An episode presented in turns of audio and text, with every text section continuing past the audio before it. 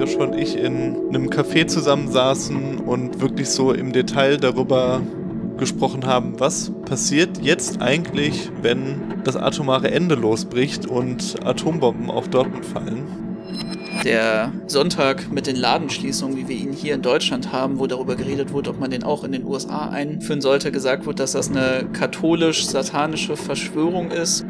Die Verursacher dieses Untergangs sind, die nutzen dann ihre Profite aus dem aktiven Herbeiführen dieses Untergangs, um ihn danach zu überleben, während die Ausgebeuteten noch dafür zahlen müssen. Es gibt kein perfektes System, kein perfektes Paradies auf Erden. Und wenn wir das so eins zu eins anstreben und darüber irgendwie so reden, dann machen wir uns nicht nur ein bisschen lächerlich, sondern entsprechen ja auch dann tatsächlich diesen apokalyptischen Denken. Tag auch. Willkommen bei Über Tage, dem anarchistischen Podcast.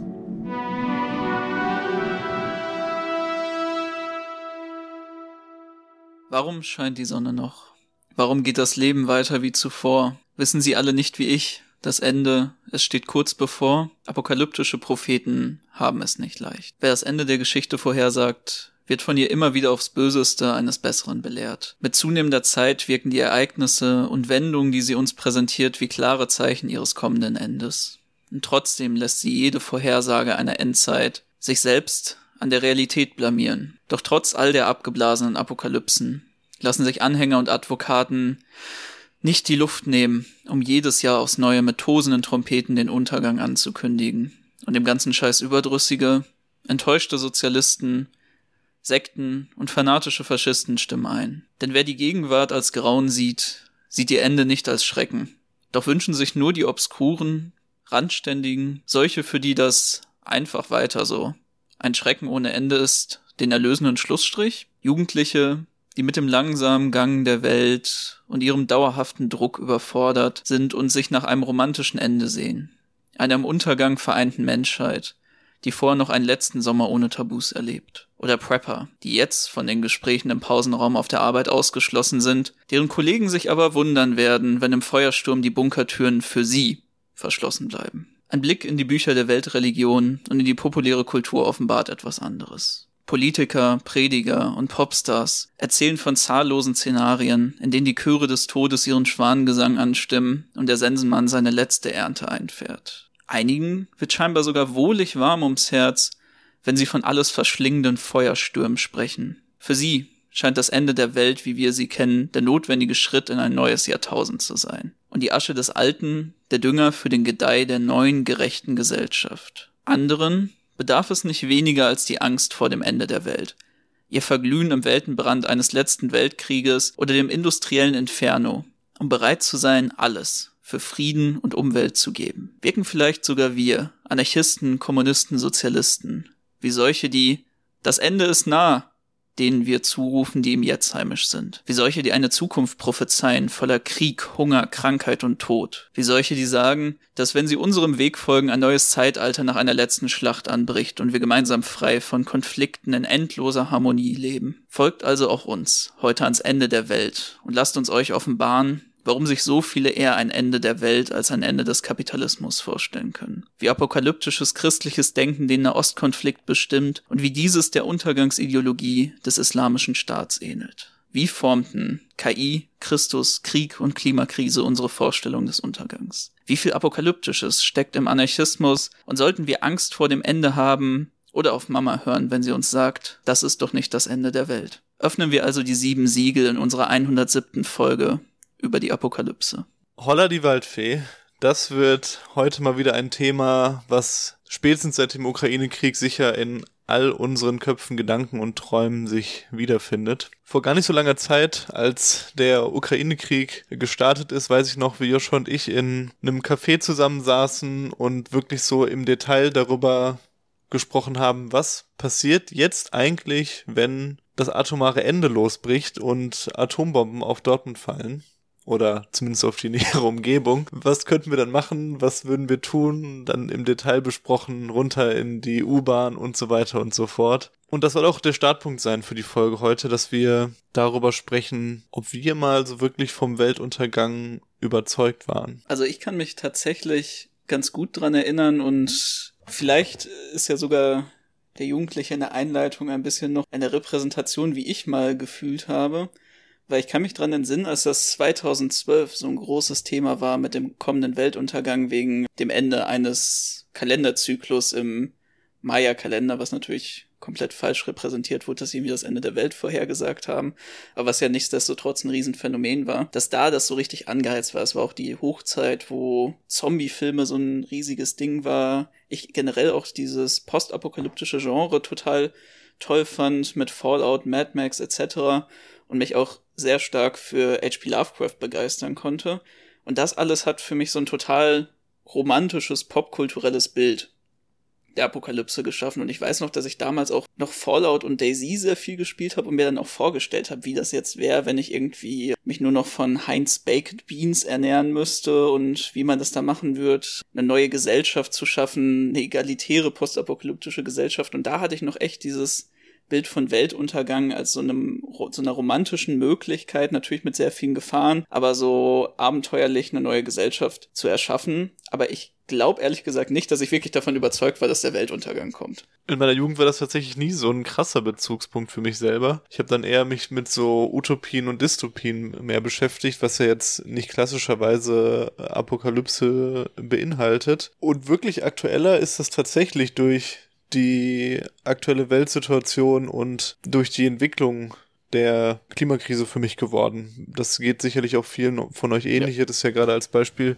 von unserer Geschichte wie beim Anfang vom Ukraine-Krieg genannt. Und davor habe ich mir tatsächlich gar nicht so krass da mich so rein versteigert oder so. Oder auch für mich war das auch popkulturell gar nicht so ein, so ein starker Bezugspunkt. Ich muss auch zugeben, mit dem Ukraine-Krieg und wir haben ja wirklich ernsthaft darüber, darüber geredet, das war auch sowas, weil ich muss jetzt wirklich ein bisschen beschämt auch feststellen, dass ich ganz lange der Überzeugung war, dass das nicht passieren kann. Dass das ja irgendwie total unsinnig aus einer russischen Perspektive wäre und hab da sehr schlechte Prophezeiungen, kann man jetzt sagen, gemacht. Aber als es dann passiert ist, da war ich auch wirklich, okay, das könnte jetzt den großen Weltenbrand auslösen. Und das bringt uns ja auch zu der Frage, warum wir uns damit jetzt überhaupt gerade beschäftigen, weil es einfach gerade so nah ist wie schon lange nicht mehr. Die Weltuntergangsuhr selbst das Berichtsblatt der Atomwissenschaftler steht aktuell auf einem neuen Spitzenstand, nämlich 90 Sekunden vor 12. 12 ist in dem Fall dann der Weltuntergang. Also ist schon lange weit über das drakonische 5 vor 12 hinausgeschritten. Wir haben eine Konfrontation der imperialistischen Machtblöcke, wie wir sie seit dem Kalten Krieg nicht mehr auf der Welt erlebt haben. In Russland wird gerade offen über den Einsatz taktischer Nuklearwaffen im Fernsehen diskutiert, wo Wladimir Soloyev, der Host von einer der wichtigsten Talkshows, fordert, solche einzusetzen und die Zeiten auf totalen Krieg zu stellen. Die Klimakrise ist allgegenwärtig. Wir haben jetzt auch diesen Sommer den heißesten in Europa erlebt. Wir haben starke Ernteausfälle, immer absurdere Wetterszenarien und Naturkatastrophen. Von daher denke ich, ist es nicht verwunderlich, dass wir uns diesem Thema jetzt nochmal ausführlicher widmen wollen. Wir werden dieses Thema anhand folgender Punkte heute behandeln. Zuerst sprechen wir über die Ursprünge der Apokalypse, um dann in den klassischen Geschichtspart des Apokalyptischen überzugehen. Daran anschließend widmen wir uns der apokalyptischen Politik, sprechen naheliegend über religiöse Hoffnungen, hier vor allen Dingen über evangelikale und islamistische Gedankengänge, kommen dann zu dem säkularen Schrecken in Form des Faschismus, des Parlamentarismus, der wissenschaftlichen Apokalypsen. Und zum Schluss reden wir dann noch einmal über den Anarchismus und die Apokalypse. Holla die Waldfee. ja, und tatsächlich haben wir jetzt die ganze Zeit von Apokalypse als Weltuntergang gesprochen. Und da ist auf jeden Fall was dran, dass es sich, dass es um den Weltuntergang geht. Aber ich denke, wenn man sich den Begriff genauer anguckt und auch was Leute mit der Apokalypse verbinden, da steckt noch eine ganze Menge mehr hinter. Und das ist ja schon bei dem Begriff selber. Und natürlich kommen wir jetzt wieder bei der Definition von dem Ganzen daraufhin zurück. Das ist ja auch schon was, was sich durch viele Folgen zieht, dass das erstmal ein altgriechischer Begriff ist, nämlich Apokalypsis. Und das bedeutet eigentlich Enthüllung oder Offenbarung und beschreibt erstmal ursprünglich eine bestimmte Art von religiöser Schrift, die sich mit der Endzeit befasst. Und auch eben mit diesem Offenbarungscharakter eine Prophezeiung über die Endzeit verfasst. Und eng damit verbunden ist dann auch die Eschatologie als Überbegriff für die Lehren der Endzeit in den Religionen. Und da kann man sich auch erstmal fragen, ist das eigentlich überall religiös so gegeben? Gewissermaßen ja, aber irgendwo auch nein. Das ist eine super Antwort, weil die Linearität der Zeit, die wir ausgehend vom Judentum haben und damit auch im Christentum und Islam, ist da einfach unterschieden zu anderen Zeitkonzeptionen. Weil wenn Zeit linear ist, mit dem Anfang der Schöpfung und dem Ende der Endzeit, dann ist ja klar, jeder Anfang braucht auch ein Ende. Alles hat ein Ende. Anders ist es dann wiederum bei den Religionen, die ausgehend von der indischen Philosophie sich entwickelt haben, beispielsweise Hinduismus oder Buddhismus. Da ist es nämlich so, dass es nicht nur unfassbare Zeitdimensionen gibt, von denen wir sprechen im Vergleich jetzt zu den abrahamitischen Geschichtsschreibungen, wo wir eigentlich immer von ein paar tausend Jahren sprechen, sondern Millionen, teilweise Milliarden oder Trilliarden Jahre. Dort gibt es auch ein zyklisches System, das kein absolutes Ende hat, sondern bei dem jede Zerstörung der jetzigen Welt immer die Neuschaffung einer neuen bedeutet. Und deswegen spricht man da auch eher von der relativen Eschatologie, weil natürlich gibt es immer bei jedem Zyklus einen Endzustand, aber der schafft eben Neues. Tatsächlich, und das ganz interessant, ist das ähnlich auch bei vielen indigenen Religionen gewesen und auch bei den vorchristlichen Religionen Europas, wie beispielsweise bei den germanischen Religionen, wie zum Beispiel dann bei den nordgermanischen, die wir heute auch so als diese klassischen skandinavischen mit ähm, Odin etc. kennen, wo es ja recht bekannt den Ragnarök, die Götterdämmerung gibt. Einen großen Krieg der Götter und anderer Wesen untereinander mit Verbrennung und Überschwemmung der Welt. Aber eben da auch das alles eingebunden wieder in ein zyklisches Zeitsystem, wo daraus dann auch eine Neubevölkerung der Welt hervorgeht durch zwei Menschen, die sich dem Ganzen dann entzogen haben. Das Ganze ist natürlich deutlich zu komplex für heute, das auch noch damit reinzunehmen. Deswegen ist das hier nur kurz einmal angeschnitten. Also das heißt, wir sprechen heute kultur- und religionsgeschichtlich vor allen Dingen aus den Regionen des Christentums und des Islam. Genau, und im Judentum liegt auch eigentlich der wichtigste Ursprung unseres heutigen apokalyptischen Verständnisses. Und da gibt es wirklich eine ganz reichhaltige jüdische Tradition, was Apokalypsen angeht. Da ist eben der, das zentrale Element, auch ein Begriff, den wir jetzt hier bei uns sehr gut kennen, der Messias oder dann eben der jüdischen Tradition der Meschiach. Es gibt wirklich eine ganz lange Liste von Selbstbehauptungen, der mit Messias zu sein oder auch Zuschreibung von außen, die die Person eigentlich gar nicht haben wollte. Ähm, wer da eine gute filmische Repräsentation haben wollte, kann sich ja mal das Leben des Brian anschauen. Jedes Jahrhundert hatte wirklich seinen jüdischen Maschiach, wie Beispielsweise der Moses von Kreta im 15. Jahrhundert, der behauptete, er würde wie Moses die Juden nach Palästina zurückführen, indem er das Meer teilt. Hat dann seinen Anhängern befohlen, ins Meer zu springen, wurde dann nichts mit der Mehrteilung, danach ist er dann auch verschwunden. Tatsächlich gab es da auch viele verschiedene Anführer jüdischer apokalyptischer Befreiungsbewegungen, die dann häufig auch im Exil versucht haben, sich gegen den grassierenden Antisemitismus zu wehren, indem sie eben eine apokalyptische Ideologie vertreten haben, die den Leuten dann Hoffnung gemacht hat. Teilweise sogar mit Zehntausenden Anhängern. Und auch heute gibt es das noch, wie beispielsweise der noch heute als Maschiach verehrte Menachem Mendel Schneersohn, der von Teilen der Shabbat, also einer orthodox-chassidischen Gruppe oder Dynastie, verehrt wird. Wenn man das so hört, erinnert das einen ja auch sehr an die Verehrung des wohl bekanntesten jüdischen Messias, nämlich Jesus Christus, aber bevor wir jetzt in diese ganzen religiösen Thematiken zu tief reingehen, schauen wir uns doch erstmal die Geschichte des Apokalyptischen an. Wenn man da ganz weit zurückschaut, dann ist das erste, was wir bei wirklich vielen unterschiedlichen Kulturen finden, die Flutmythen in den alten Religionen. Eine davon wäre beispielsweise Atrahasis, das ist eine der mesopotamischen Flutmythen. Der ist dann so dargestellt wird, dass die Erde von der Menschheit überbevölkert ist und von einem Gott wird dann eine siebentägige Flut geschickt und einer von den anderen Göttern erzählt dann einem Helden im Vorhinein davon, der baut eine Arche, lädt seine Familie und Tiere darauf und überlebt das Ganze und kann die Erde dann wieder bevölkern. Kann man sich natürlich fragen, ob jetzt vielleicht irgendein anderes bekanntes Flutszenario davon inspiriert wurde. Das sind jetzt noch nicht so Apokalypsen im klassischen Sinne, aber sind so erste Zeichen von dieser weltumfassenden Zerstörung der göttlichen Schöpfung durch ein göttliches Wesen selbst.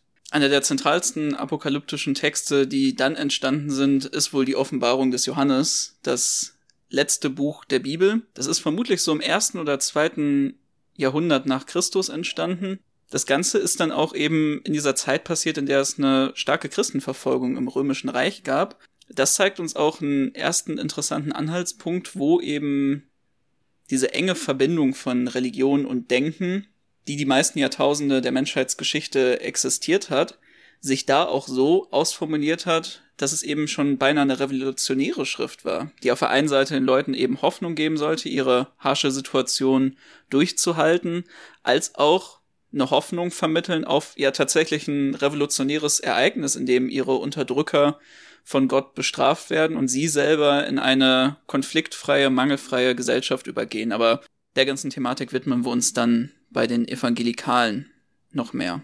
Und kurz nach der Entstehung des Christentums, zumindest weltgeschichtlich gedacht, sind natürlich ein paar hundert Jahre, die dazwischen liegen, entsteht auch der Islam. Und das ist auch eine Religion, bei der man das gerade im westlichen Verständnis nicht so häufig auf dem Schirm hat, aber tatsächlich sehr viele apokalyptische Bewegungen entstanden sind.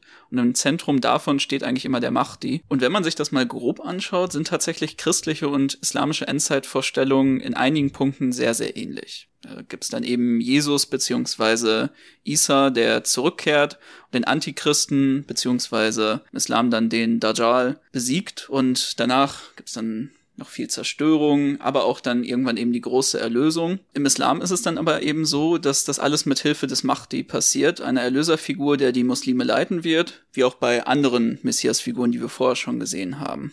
Und das ist auch wieder, wie wir es im Judentum kennen. Viele behaupten eben, dieser Mahdi zu sein, bis ins 21. Jahrhundert. Also auch da haben wir beispielsweise im schiitischen Islam noch eine große Bewegung gehabt, die im Irak auch dann ja eine kleine Armee auf die Beine gestellt hat und versucht hat, eine apokalyptische Revolution anzuzetteln. Trotzdem gibt's auch dann zwischen Sunniten und Schiiten und den ganzen Untergruppen davon auch sehr viel Uneinigkeit, wer es jetzt sein sollte, ob er überhaupt eine existierende Person ist, symbolisch gesehen werden sollte, ob es einer von den schiitischen Imamen ist oder einfach eine gänzlich andere Person. Mit der Entstehung des Islam kommt es ja auch zu den Kreuzzügen und damit zu einem Erstarken von dieser Mythologie um das Ende der Welt. Jerusalem als die zentrale Stadt der drei großen Religionen Judentum, Christentum und Islam steht da im Zentrum der Auseinandersetzung. Der erste Kreuzzug führt dann 1099 zur Eroberung Jerusalems durch die Christen, welches vorher in muslimischer Hand war. Und dieser große Glaubenskrieg ist dann auch eine Erfüllung von Prophezeiungen für viele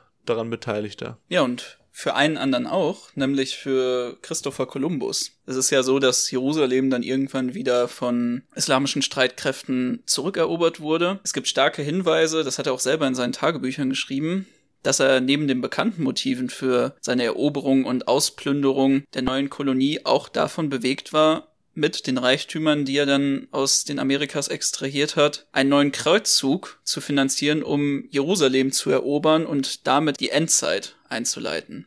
Generell war ja für viele christliche Kulturen die Eroberung der neuen Welt eine wahrgewordene Prophezeiung, sei es jetzt diese ganzen Mythen um die Schätze und Städte aus Gold, die es da gibt, das freie Land, in dem protestantische Flüchtlinge unterkommen konnten, die City upon a Hill, wo die ganze Welt drauf blickt und das neue Jerusalem tatsächlich physisch da geschaffen wurde, oder die Mormonen, die in den Westen in die Wüste zogen, um da ihr neues Sion aufzubauen. Gleichzeitig war es aber natürlich so, dass für die die schon auf diesem Land gelebt haben, das Ankommen der Kolonisten eine tatsächliche Apokalypse darstellte. Und zwar den Beginn einer Apokalypse der totalen Vernichtung der eigenen Kultur, der eigenen Erde und der eigenen Sippe. Dies alles in der Verkörperung durch die Versklavung der Menschen, die enormen Kriege, die über das Land hineinbrachen und die vielen unbekannten Krankheiten durch die fremden Menschen, die übers Meer kamen. Ja, und das hat natürlich neben dem unfassbaren Leid auch dort apokalyptische Bewegungen hervorgebracht,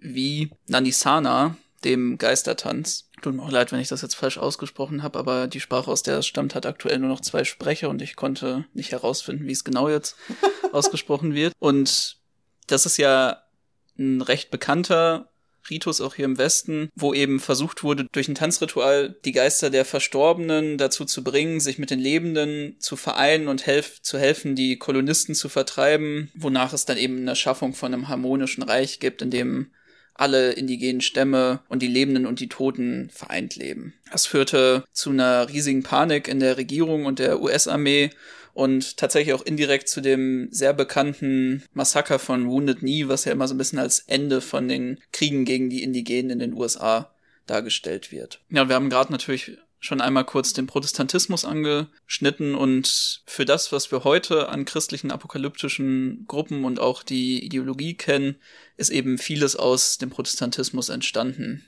Die starke Kontrolle über den christlichen Glauben vorher durch die katholische Kirche hat eben dafür gesorgt, dass viele dieser Bewegungen klein gehalten bzw. einfach vernichtet wurden, beispielsweise verschiedene apokalyptische Heretiker, die verfolgt wurden. Aber durch eben die Loslösung von den Dogmen der katholischen Kirche, die zu diesem Zeitpunkt auch von so einem apokalyptischen Denken schon immer stärker abgerückt war, wurde Raum geschaffen, um unfassbar viele neue christliche Bewegungen zu erschaffen. Und viele davon waren eben apokalyptisch und auch sehr stark verbunden mit einem sozialen Befreiungsgedanken. Beispielsweise unsere alten Freunde vom Münsteraner Täuferreich, die wir immer wieder schon angesprochen haben, oder auch Thomas Münzer, der auch sehr starke apokalyptische Gedanken vertreten hat als eine der führenden Personen und vor allem der führende Theologe der deutschen Bauernkriege. Und da wurde eben auch ein immer noch sehr wichtiges Motiv entwickelt, was wir auch heute bei vielen evangelikalen Gruppen kennen, nämlich die katholische Kirche als teuflisch und der Papst als der Antichrist. Mit der Fortentwicklung der Menschheit und auch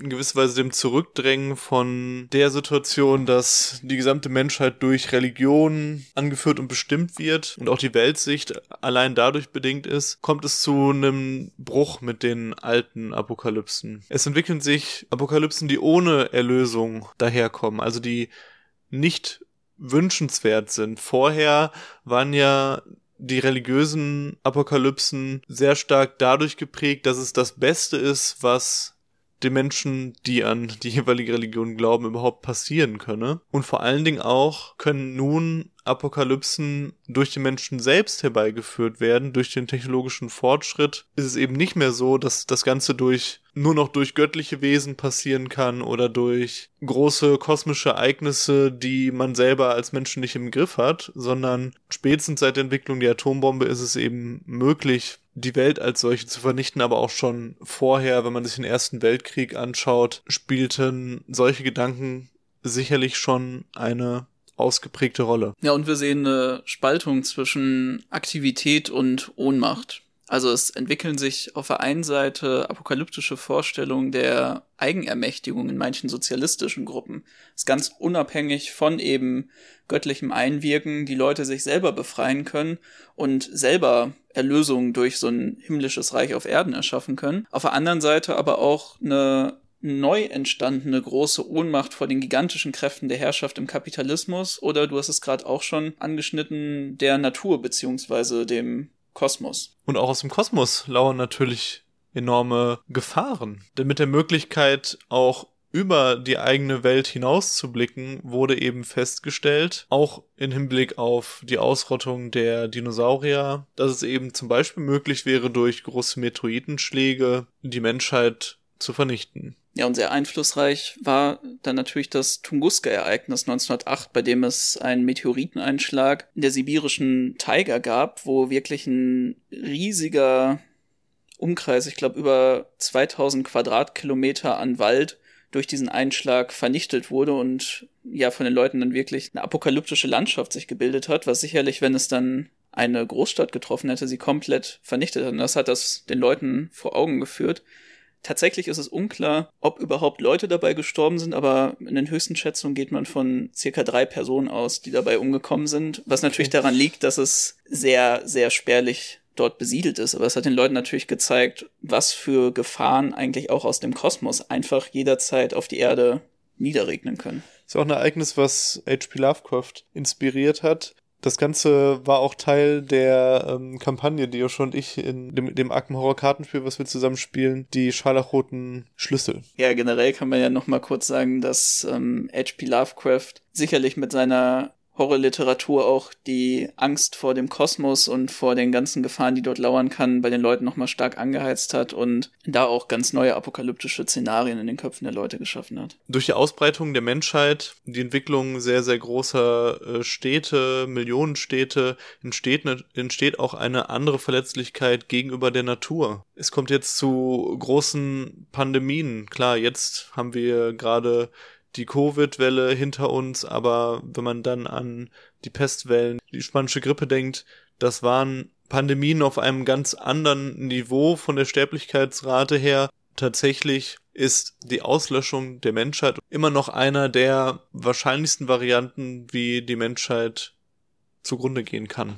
Ja, und spanische Grippe ist dann natürlich auch ein gutes Stichwort für ein anderes Szenario, was bei den Menschen die Vorstellung von einem kommenden Untergang sehr stark geprägt hat und das ist der Erste Weltkrieg. Auf der einen Seite wurde er ja auch zuerst apokalyptisch positiv aufgeladen. Man hat sich das tatsächlich als die letzte große Endschlacht der Nation vorgestellt. Hieß ja auch der Krieg, der alle Kriege beenden sollte, was natürlich dann sehr tragisch durch den Zweiten Weltkrieg dann widerlegt wurde. Aber diese massenhafte Vernichtung von Millionen von Menschen auf den Schlachtfeldern, natürlich kannte man zu einem gewissen Grad sowas schon, aber wenn man jetzt an die großen Schlachten zwischen Deutschland und Frankreich denkt, das ist ja wirklich in der Art und Weise mit Entwicklung von Chemiewaffen, von Maschinengewehren, von neuer schwerer Artillerie unvorstellbar, was da wirklich für Schreckensbilder bei den Menschen erzeugt wird und was für eine tatsächliche ungekannte Vernichtung von Menschen das war. Und das hat auch diese eigene Vernichtung der Menschheit durch Konflikte selber viel greifbarer für die Leute gemacht. Das nochmal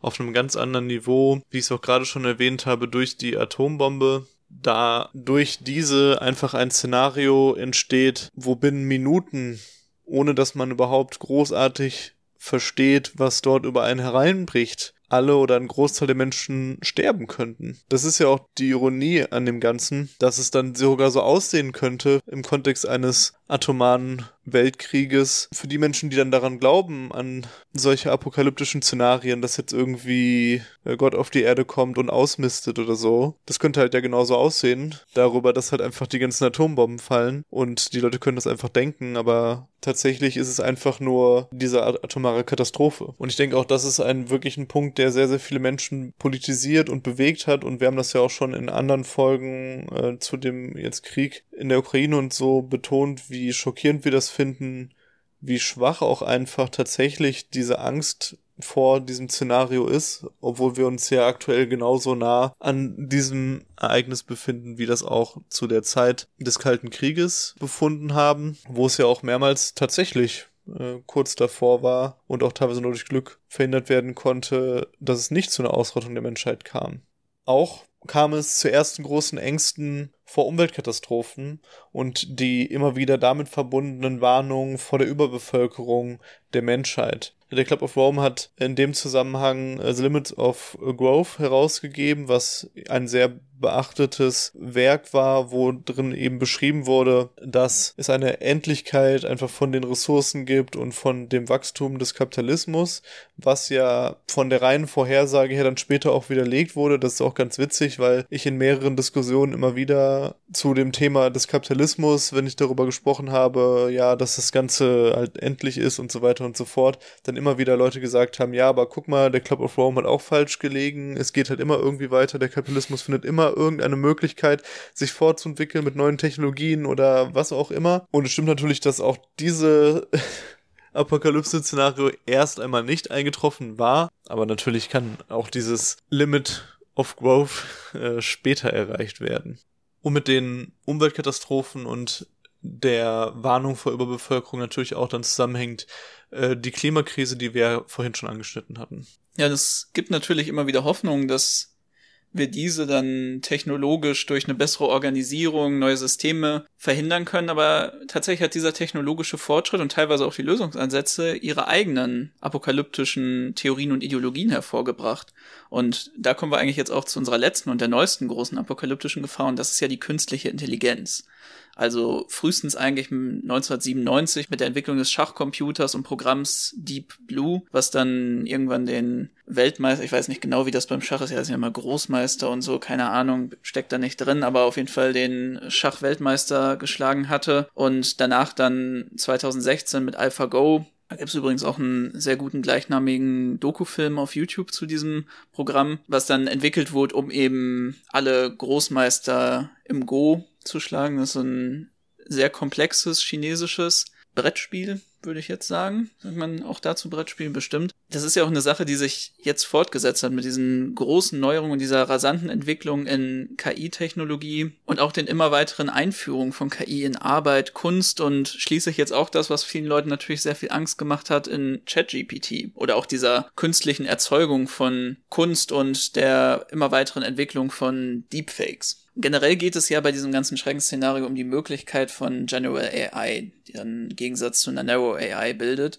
Also einer KI, die über diese Programmierung auf eine bestimmte Aufgabe hinausgeht und irgendwann dann an dem Punkt der sogenannten technologischen Singularität menschliche Intelligenz überschreitet und sich konstant weiterentwickeln kann, damit dann eben auch eine Technologieexplosion erzeugt. Und da sind ja ganz stark dann diese Fragen, auch häufig eher philosophischen als technischen Fragen dran gebunden, ob das überhaupt möglich ist, wie das ausschauen wird und auch wie wir ethisch damit umgehen würden. Aber natürlich auch technische Fragen davon, wie könnte man das verhindern? Was ist mit diesem Alignment-Problem davon, dass wir dann dafür sorgen, dass diese KI in unserem Sinne handelt und nicht die Kontrolle über die Menschheit erobert? Da gibt es ja ganz viele Leute, gerade aus der Tech-Branche, die das auch als das größte Problem ansehen. Einer davon beispielsweise Elon Musk, der ja sagt, das ist die größte aktuelle Frage Menschheit, neben ein paar anderen ähm, skurrilen Theorien, die er vertritt, aber das wirklich stark macht. Und wir wurden ja auch schon oft gefragt, ob wir irgendwann mal eine eigene Folge zu KI machen. Das ist sicherlich auch spannend, in dem Kosmos das dann zu besprechen, wenn wir da mal einen Experten bekommen. Ja, empfehlenswert dazu wäre auch ein aktueller Text, der erschienen ist, ein Interview von Alfred Masur, ähm, der auf anarchismus.de erschienen ist, unserem Gast von vor zwei Wochen zum Great Reset. Das Ganze wird auch noch als Audio erscheinen oder ist schon erschienen, je nachdem, wann ihr euch das Ganze hier anhört. Wir sehen also, apokalyptischer Glauben hat sich über die Jahrhunderte weiterentwickelt und gewandelt. Sehr viele selbst antike Vorstellungen haben aber bis heute überdauert und neue reihen sich ein. Wir leben also in wirklich apokalyptischen Zeiten. Jetzt ist die Frage, was ist es, was die ganzen ideologischen Strömungen und Erzählungen im Kern vereint und in die Politik überträgt? Ja, und da wäre als erster ganz wichtiger Punkt die Schaffung eines Kollektivs und die Konstruierung eines geteilten Interesses aufgrund von einer wirklich existenziellen Bedrohung der Lebensgrundlage von allen. Das können wir ja vielleicht sogar an einem der vielleicht äh, auf den ersten Blick banalsten Beispiele darstellen, nämlich so apokalyptische Katastrophenfilme, in denen dann, egal welche soziale Position die Leute haben, welche geopolitischen Ausrichtungen diese gänzlich unterschiedlichen Staaten haben, alle stehen zusammen gegen die gemeinsame Bedrohung der Existenz und geben alles, um das dann zu verhindern, unabhängig von den Unterschieden. In den Szenarien, in denen diese Filme das dann darstellen, macht das natürlich irgendwie Sinn. Spannend ist dann, wenn es auf die Realität übertragen wird. Nehmen wir Elon Musk, der ganz gerne natürlich wie wir gerade gesehen haben, von der KI als größte Bedrohung spricht, dabei aber vergessen wird, was für riesige Einflüsse er als eine der reichsten Personen der Welt auf eben die weltweite Armut, Ausbeutung der Natur und auch Vorantreiben der Klimakrise hat. Das ist ja auch was, was gerade von Klimaschützern oft verwendet wird. Wir alle sind betroffen von der Klimakrise. Wir sitzen alle im gleichen Boot. Das stimmt natürlich nicht zu 100 Prozent, weil es ist ein sehr großer Unterschied, ob ich irgendwo im südpazifischen Meer in einer, auf einer Insel sitze, die jetzt halt schon irgendwie anfangen unterzugehen, oder ob ich wie Elon Musk auf der ganzen Welt halt Häuser habe und überall hin ausweichen kann und wahrscheinlich schon irgendwo mir einen Bunker irgendwo in der Arktis Neuseeland ist das beliebte. In, in Neuseeland, okay. da bin ich gerade nicht auf dem aktuellsten Stand. Baue, um dem halt dann auch auszuweichen, was entsprechend über uns hineinbricht. Also offensichtlich sitzen wir eben gerade nicht alle in einem Boot. Ja, das ist ja schade, weil auf der anderen Seite könnte man sagen, dass es irgendwo auch eine utopische Komponente haben könnte. Und ich verstehe irgendwo, warum Leute das auch immer wieder anführen und den Leuten ins Gesicht rufen, ja, auch du, der hier gerade irgendwie die äh, Demonstration, die an dir vorbeizieht, anhubt und die irgendwie anschreit, dass das scheiß Klimakleber sind, du wirst genauso betroffen davon sein. Und eigentlich könnte man ja wirklich sagen, da steckt was drin, wo man auch Leute zu motivieren könnte. Aber leider wird es von vielen Klimaschützern, wo wir auch später nochmal drauf eingehen werden, eigentlich immer auf diese negative Art und Weise, wie du es gerade gesagt hast, reproduziert. Ein zweiter wichtiger Aspekt ist der erstmal recht merkwürdig klingende Begriff der semiotischen Erregung. Das bedeutet eigentlich erstmal, dass alles als ein Zeichen für die kommende Apokalypse gewertet wird. Das ist ja wirklich auch so ein Klischeebild, was wir im Kopf haben, was man vielleicht auch von verschwörungsideologischen Videos kennt, wo irgendwie Zeichenrechnungen aufgestellt werden, die dann am Ende auf 666 oder ein bestimmtes Datum hinweisen, wann die Welt untergehen wird und es kompliziert äh, und es diese Completations gibt, wo dann einfach ganz viele Nachrichtenschnipsel aus der Welt zusammengeschnitten werden und es gibt dieses Bild von wir stehen vor dem drohenden Untergang. Es gibt aber eigentlich vier Aspekte, die in dieser apokalyptischen Ideologie stecken, die das auch begünstigen. Und das erste ist, das kommende Ereignis ist so weltumspannend, dass es überall Zeichen hinterlassen muss. Wenn wir wirklich auf die Endzeit zugehen, die Welt untergeht, dann muss es ja Zeichen dafür geben, weil es einfach so ein großes und wichtiges Ereignis ist. Das zweite ist, es ist auch kulturhistorischen, apokalyptischen Erzählungen überliefert. Da werden wir gleich nochmal zum Buch der Offenbarung auch kommen. Diese Zahlen, Form, göttlichen Zeichen für die Apokalypse wurden schon immer so angesehen, dass sie eben diese Endzeit begleiten werden. Das ist natürlich auch was, was sich kulturell festsetzt. Das dritte ist, die Apokalypse wird als eine Offenbarung durch einen Propheten angesehen. Und da ist nun mal der Fakt, dass Propheten, um von ihren Anhängern anerkannt zu werden, auch konstant Zeichen für ihre Prophezeiung liefern müssen. Gerade natürlich in unserer heutigen Zeit von den äh, sehr unnachgiebigen Algorithmen der sozialen Medien sehen wir das ja auch bei den Leuten, die so einen Content dann auch auf YouTube oder so produzieren. Die müssen konstant auch immer wieder ihre Anhänger irgendwie am Kacken laufen. Äh,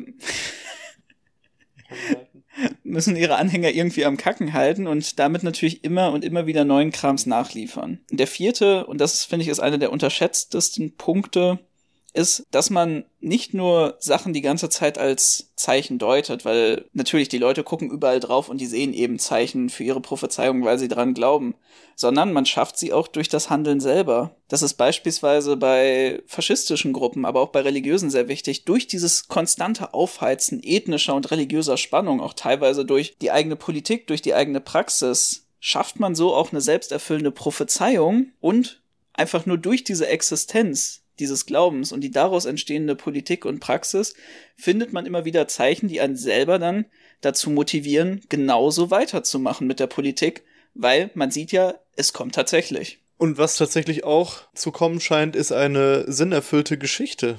Dass die Geschichte auf einen sinnvollen Endpunkt, der ausformuliert vorbestimmt ist, hinstrebt oder durch bestimmte Regelmäßigkeiten auf einen Endpunkt hinarbeitet. Das haben wir auch schon angeschnitten in der Weltsicht des Christentums, dass alles an Anfang, alles an Ende haben muss. Ganz zentral bei diesen ganzen Vorstellungen, wie wir auch so ein bisschen in dieser Trennung der Geschichte aufgemacht haben, sind eben zwei Komponenten. Auf der einen Seite die kommende Erlösung in Form von dem, was wir dann häufig Millenniarismus nennen, also so ein tausendjähriges Friedensreich, oder eben die fehlende Erlösung auf der einen Seite eben die Idee von einer konfliktfreien, perfekten Gesellschaft, die kommt, auf der anderen Seite eine Apokalypse, die nur Zerstörung und Leid kennt, aber keine Erlösung bringt. Also egal was da auf uns zukommt, es ist der zentrale Moment der Weltgeschichte. Ja, dieses in der Zukunft liegende Ziel hebt die Regeln der Gegenwart auf. Entweder durch die Erlösung oder der kommenden Schrecken, dass sie so zentral sind, dass die Gegenwart mit ihren Regeln und Problemen verblasst. Deswegen schauen wir uns jetzt die Grundbestandteile apokalyptischer Erzählungen anhand von bestimmten Beispielen an, wie diese realisiert werden. Und wir beginnen mit den religiösen Hoffnungen.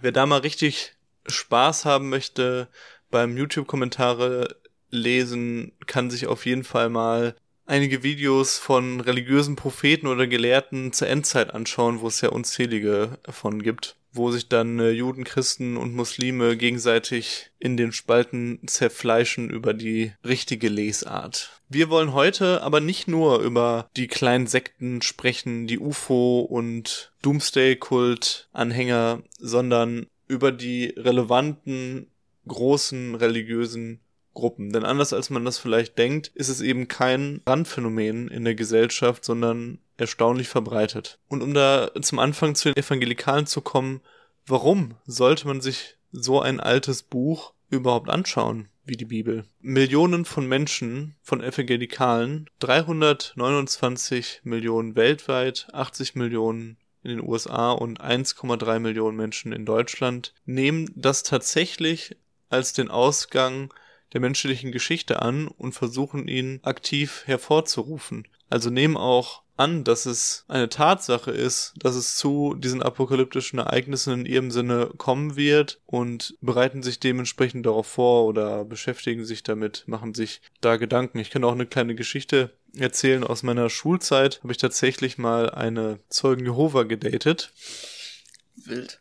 Das war auch tatsächlich sehr wild. Wir, wir, mussten ein bisschen aufpassen, dass die Eltern das nicht erfahren und haben dann immer abends telefoniert und sich dafür in den Wald gegangen. also von zu Hause raus und so. Und mit der habe ich auch recht lange über diese ganzen äh, Weltuntergangsszenarien gesprochen. Und sie war da tatsächlich auch der Überzeugung davon, dass das passiert, entsprechend ihrer ähm, Prägung von zu Hause aus. Und ich weiß noch, wie ich total schockiert davon war und immer ihr gesagt habe, so, also du glaubst halt wirklich, dass dann zum Beispiel ich so verbrennen werde und du halt irgendwie in den Himmel aufsteigst so und halt auch Millionen von Menschen halt getötet werden von diesem von diesem Gott. Was ist das halt für ein Gott? So was ist das halt für eine Ideenlehre? Was ist das für eine Weltsicht, an die du da glaubst? Und da weiß ich auch noch, dass ich meine, wir waren ja auch jünger noch und so, ne? Da konntest du auch nicht so viel drauf sagen weil das einfach, wie, wenn du das so konkret eine Menschen fragst, wie soll man das dann halt auch vertreten, ne? Ja, absolut. Und bei den Zeugen Jehovas wird das ja auch häufig vergessen, dass das eigentlich der Kern von deren Botschaft ist, eben diese wörtliche Auslegung davon. Aber es ist natürlich nicht nur bei ihnen so, sondern viele unterschiedliche christlich-fundamentalistische Gruppen haben eben diese wörtliche Auslegung der Bibel und wir wollen uns ja jetzt auch auf die Evangelikalen konzentrieren, die sich ja im Endeffekt auch durch eigentlich drei Sachen beziehungsweise vier kennzeichnen. Das ist einmal die wörtliche Auslegung der Bibel, die persönliche Annahme des christlichen Glaubens, die Ablehnung der Kindertaufe, drittens der Aktivismus, dass man aktiv für die Kirche eintritt und die Evangelien verbreitet. Und das vierte ist das jetzt nicht so wichtig. Die Zentralität von Jesus Christus im Glauben. Deswegen schauen wir uns doch jetzt mal an, wie eigentlich das aufgestellt ist, was sie da wörtlich auslegen, nämlich das letzte Buch der Bibel, wo wir ja schon drüber gesprochen haben, was eigentlich die Apokalypse darstellt, die Offenbarung des Johannes. Ich weiß jetzt nicht, wie bibelfest du so bist. Gar nicht. Hast du schon mal irgendwas gelesen? ja, halt irgendwelche wirren Geschichten in der Religionsunterricht. In Religionsunterricht oder, oder als Kind halt, ne? Aber ich bin ja auch nicht getauft und alles, deswegen habe ich immer nur Schabernack damit betrieben. Ich ja auch nicht, aber ich weiß noch, dass ich damals im Religionsunterricht selbst gezwungen wurde, das Konzilsalphabet vom Zweiten Vatikanischen Konzil auswendig zu lernen. Naja. Um Himmels Willen. ja, um Himmels Willen, im wahrsten Sinne des Wortes. Aber tatsächlich habe ich jetzt mal ein bisschen aufgedröselt, wie eigentlich diese Endzeit ausschauen soll nach der Bibel. Und deswegen machen wir über Tage jetzt mal kurz zu einem kleinen Bibelkurs. Im Endeffekt läuft das so ab im letzten Buch der Bibel, dass der Johannes, es gibt ja etliche Johannese in der Bibel, deswegen weiß man nicht genau, wer das jetzt sein soll, da gibt es Streit drüber, eben eine Vision hat und durch einen Engel ihm dargelegt wird, wie dann die Endzeit ablaufen wird. Das Ganze fängt dann damit an, dass diese berühmten sieben Siegel geöffnet werden, wo dann auch nach und nach die vier apokalyptischen Reiter bei die Welt ihren Schrecken verbreiten. Daraufhin erklingen dann die sieben Posaunen, wo es dann etliche Naturkatastrophen gibt, also alles, was ihr euch eigentlich so an endzeitlichen Sachen vorstellen könnt. Daraufhin erscheint dann die unheilige Dreifaltigkeit, der Drache, das ist der Antigott, das große Tier, der Antichrist und der falsche Prophet, das ist der Antigeist. Die lassen sich verehren, beziehungsweise zwingen die Leute dann, einen davon zu verehren und zwingen auch ebenfalls die Menschen, sich 666 oder 616, je nachdem, welche Übersetzung ihr jetzt gerade zur Hand habt, auf Hand und Stirn zu tätowieren, zu schreiben. Und wenn man mal das jetzt alles so hört, das sind alles Dinge oder Zeichen, die einem recht bekannt vorkommen aus anderen apokalyptischen Vorstellungen. Was noch ganz interessant ist mit diesem 666, das ist wahrscheinlich auch darauf zurückzuführen, auf eine damalige Art und Weise, wie man gerade im Hebräischen Buchstaben mit bestimmten Zahlen verbunden hat und wenn man das dann auf Hebräisch dann eben ausschreibt, kommt dann der Name Nero raus. Also passt auch ganz gut zu dieser Zeitverortung in der Zeit der Christenverfolgung, weil der Kaiser Nero war ja jetzt nicht für seine Freundlichkeit gegenüber den Christen bekannt. Ja, daraufhin, weil wir haben natürlich noch nicht genug Zerstörung gehabt und noch nicht Sachen, genug Sachen mit der Zahl sieben, werden dann auch noch die sieben Schalen ausgeschüttet. Jede dieser Schalen bringt dann auch wieder mal ganz, ganz viel Zerstörung und der Endkampf wird vorbereitet. Nochmal ein kurzer Einwurf dazu. Man muss auch wissen, das ganze Szenario spielt sich in dem Nahen Osten ab. Also spielt sich in dieser ganzen Region Levante, Israel, Jordanien, Palästina, Syrien etc., auch Irak ab. Und das passt natürlich auch ganz gut dazu, weil eigentlich so der Erzfeind des Judentums und eines der zentralen Motive da drin, Babylon, die Stadt Babylon wird dann auch noch daraufhin zerstört. Die macht dann natürlich auch äh, in der Geschichte ganz viel weiter mit ihrem sündigen Dasein und es kommt dann endlich zum ganz, ganz großen Endkampf von Armageddon. Die Kräfte, die Armeen des Bösen versammeln sich und Jesus erscheint wieder ein zweites Mal und besiegt die unheiligen drei beziehungsweise Satan und herrscht dann für ein Millennium, für 1000 Jahre das tausendjährige Reich des Friedens mit den ganzen Heiligen auf der Erde.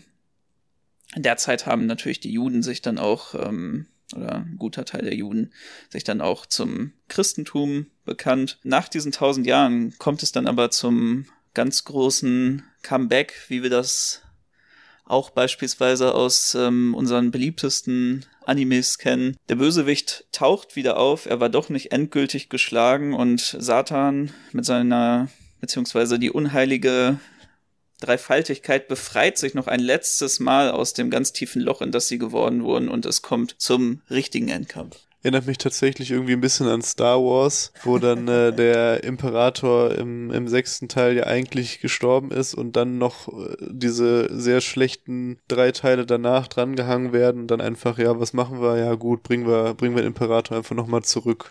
Nochmal einen nächsten Endkampf.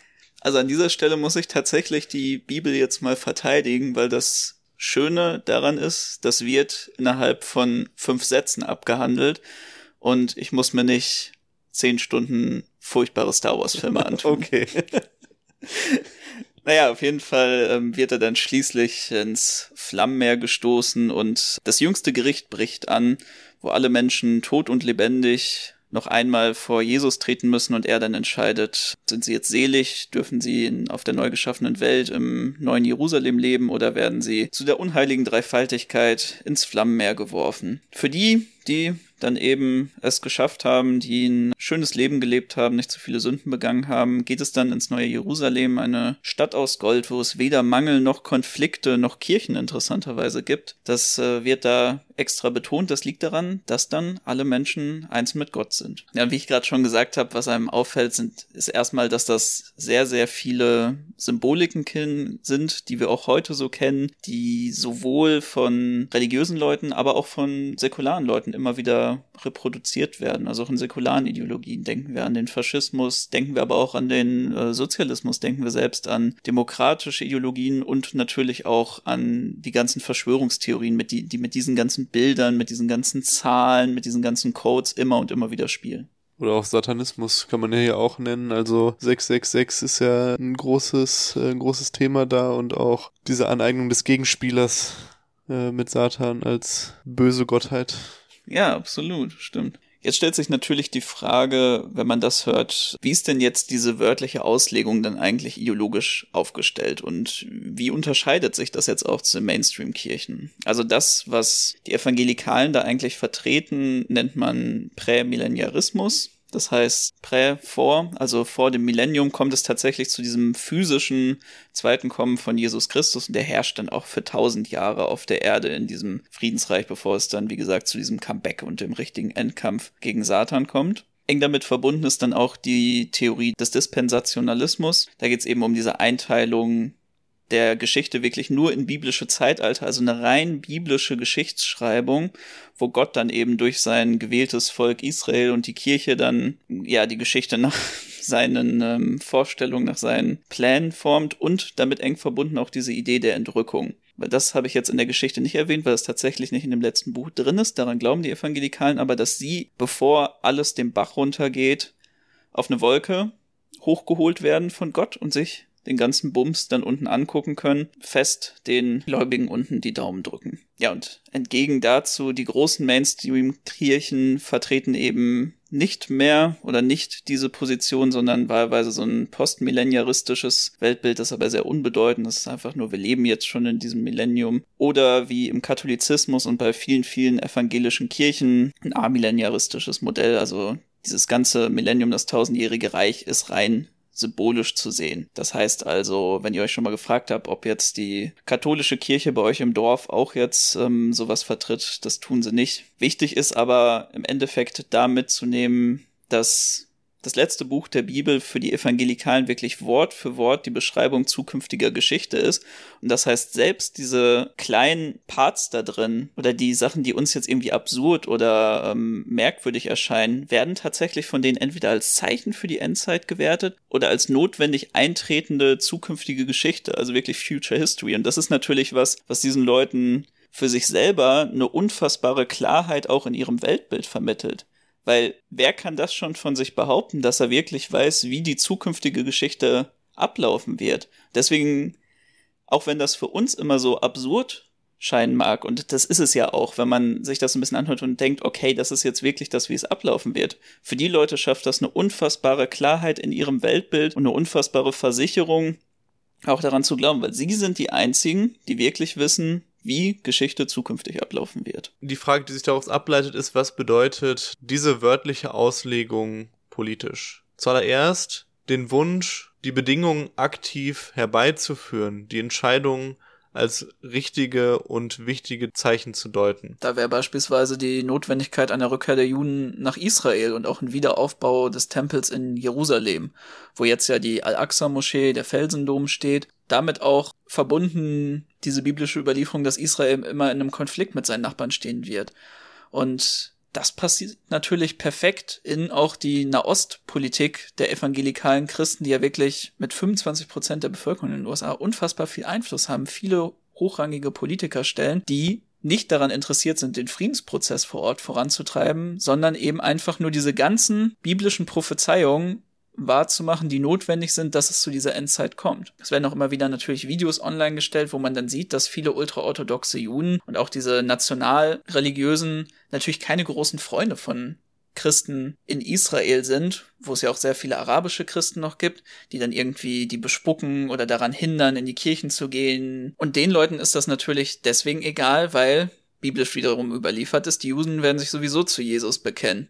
Also warum sich irgendwie damit noch beschäftigen? Als zweites geht daraus ein dualistisches Weltbild hervor zwischen den guten, wahren Christen und dem Antichristen und seinen Gefolgsleuten. Das war schon immer wichtig, diese Antichristen aufzudecken und die Machenschaften des Satans transparent zu machen. Das ist ja auch immer wieder absurd und passt natürlich auch sehr, sehr gut dann in so Bilder, die wir heute haben von Joe Biden als der Satan, die katholische Kirche als Antichrist. Ähm, letztens habe ich noch ein witziges Video dazu gesehen, wo gesagt wurde, dass der Sonntag mit den Ladenschließungen, wie wir ihn hier in Deutschland haben, wo darüber geredet wurde, ob man den auch in den USA einführen sollte, gesagt wurde, dass das eine katholisch-satanische Verschwörung ist und dieser nicht im Kapitalismus geöffnete Sonntag dann eben äh, das satanische 666 irgendwie darstellen sollte. Also genau die Sechs-Tage-Woche, ähm, wo dann nur an sechs Tagen offen ist, das wäre dann irgendwie 666 und der Sonntag dann ein satanisches Zeichen, sehr interessant. Wer sich das mal anschauen will, auch mit diesem Endkampf mit dem Antichristen, dem ist da die Left Behind Romanreihe unfassbar populär in den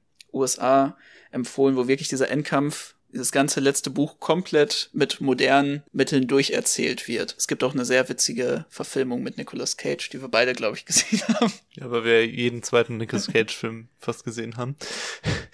Dritter Punkt, der sehr entscheidend ist, dass es egal wird, sich um die alte Welt noch zu kümmern. Sie wird sowieso zerstört und eine neue wird geschaffen. Also warum sollten wir uns darum scheren, was mit dieser passiert? Wieso sollte man sich um den Klimawandel kümmern, selbst wenn man eine Einsicht daran hat, dass der tatsächlich stattfindet, weil diese Welt geht eh vor die Hunde und Gott wird eine neue schaffen. Und als letzten Punkt, Evangelikale haben nochmal einen dicken Bonus, denn sie kriegen nicht nur die Erlösung am Ende, wenn Gott auf die Erde kommt, sondern sie werden durch die Entrückung vor der ganzen Katastrophen, dem großen Trübsal in den Himmel geschafft und gucken sich alles von einer Wolke aus an, so wie es du auch gerade schon erzählt hast. Traumhafte Vorstellung. Aber mit ihren Träumereien sind sie natürlich nicht allein und teilen da tatsächlich gar nicht mal so wenig mit einer Gruppe, der sie sich ja zumindest diametral gegenübergestellt sehen, und zwar dem Islamischen Staat. Und anhand von dem wollen wir jetzt noch mal ein bisschen über Islamismus und die Apokalypse sprechen. Es wurde ja beim Islamischen Staat wirklich sehr viel über die Unterschiede zu anderen islamischen und vor allem auch islamistischen Gruppen gesprochen, dass beispielsweise Sklaverei von sehr vielen auch fundamentalistischen Gruppen abgelehnt wird, einen Staat gründen, dass das was ist, was Al-Qaida beispielsweise auch eigentlich so nie als großes Ziel hatte, aber auch ein sehr anderer zentraler Unterschied, wo es auch sehr viel Streitereien mit den Cheftheologen von Al-Qaida-Gruppen gab, ist der Fokus auf das nahende Ende und das aktive Einbeziehen wirklich der Planung, was diesen angeht, in die eigene Politik. Die Vordenker und Köpfe des Islamischen Staats gingen tatsächlich von einer baldigen Endzeit aus, die auch durch die Etablierung des Kalifats eingeläutet werden würde. Ganz zentral dafür haben sie den kleinen nordsyrischen Ort Dabik gesehen, der eigentlich strategisch total unbedeutend war, aber mit erheblichem Aufwand vom Islamischen Staat erobert wurde und mit großem Jubel gefeiert wurde, dass das dann erreicht wurde. Der S hat sogar seine Hauptpublikation nach diesem Ort benannt, denn nach der Überlieferung soll dieser Ort Schauplatz der großen Schlacht zwischen den Muslimen und den antimuslimischen Kräften werden. Durch diese Schlacht wird die Endzeit eingeläutet, so wie wir diese Beschreibung auch schon ähnlich im Christentum gesehen haben, wie nah sie sich dann doch immer sind. Schließlich hat dann aber die Türkei diesen Ort eingenommen, vielleicht dann ja auch im Hinblick, dass dann das türkische Kalifat einen besseren Platz erobert für die letzte Endzeitschlacht. Tatsächlich wurden dann auch von manchen die türkischen Streitkräfte als die kommenden Kräfte des Antichristen geoutet, weil sie ja entsprechend diesen wichtigen Ort dem Kalifat genommen haben. Das Ganze wurde auch wirklich sehr stark propagandistisch ausgeschlachtet. Also es gab viele Exekutionen in Dabek selber und das Ganze wurde dann auch sehr stark aufbereitet in brachialen Videos, die die Endschlacht ankündigen. Gerade sehr viele westliche Gefangene hat man da exekutiert und dann immer wieder gesagt, hier werden jetzt bald auch eure Streitkräfte hinkommen und wir töten jetzt schon hier eure Soldaten. Das Ganze passt natürlich auch in diese Medienstrategie, die es darum gab. Ja, und was auch wenig bekannt ist, ist, dass die Videomänner des IS siebenmal so gut bezahlt wurden wie die Kämpfer, was natürlich auch Sinn macht, weil es unfassbar wichtig war, eben diese Botschaft der nahenden Endzeit nach außen zu tragen und damit auch immer wieder neue muslimische Freiwillige, die gar keinen weiter so in der Gegenwart gesehen haben, zu rekrutieren. Ich finde auch, dass man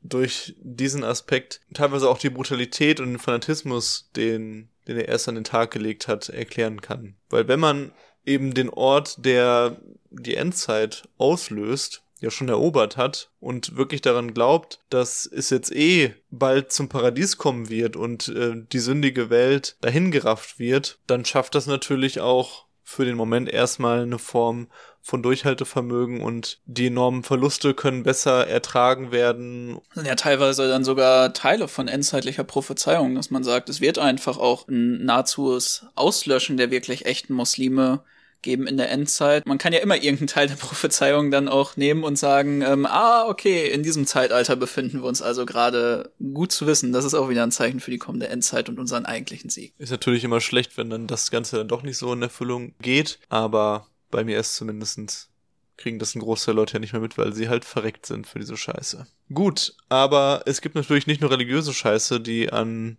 apokalyptische Geschichtserzählung glaubt, sondern auch säkulare Schrecken. Und dort allen voran der Faschismus. Dieser bezieht sich bekanntlich auf real existierende Messias-Figuren wie Adolf Hitler oder Mussolini, welche einen Mythos um ihre totalitäre Herrschaft geschaffen haben, durch den das Volk befreit wird. Interessanterweise haben sie ja teilweise auch sogar versucht, sich dann auf diese religiösen Prophezeiungen noch zu beziehen, beispielsweise mit vielen deutschen christlichen Kirchen Hitler dann als Jesus, aber auch im Nahen Osten hat man das versucht, ihn ähm, wahlweise als den islamischen Mahdi oder Jesus selber darzustellen, der dann eben den Endkampf im Nahen Osten gegen das Weltjudentum führt. Und es gab ja auch prophetische Vorhersagen des Wiedererstarkens und der neuen Größe des alten Vaterlandes. Geschichte, die geleitet war durch Naturgesetze der Rassenlehre und Staatenkonkurrenz. Und ebenso auch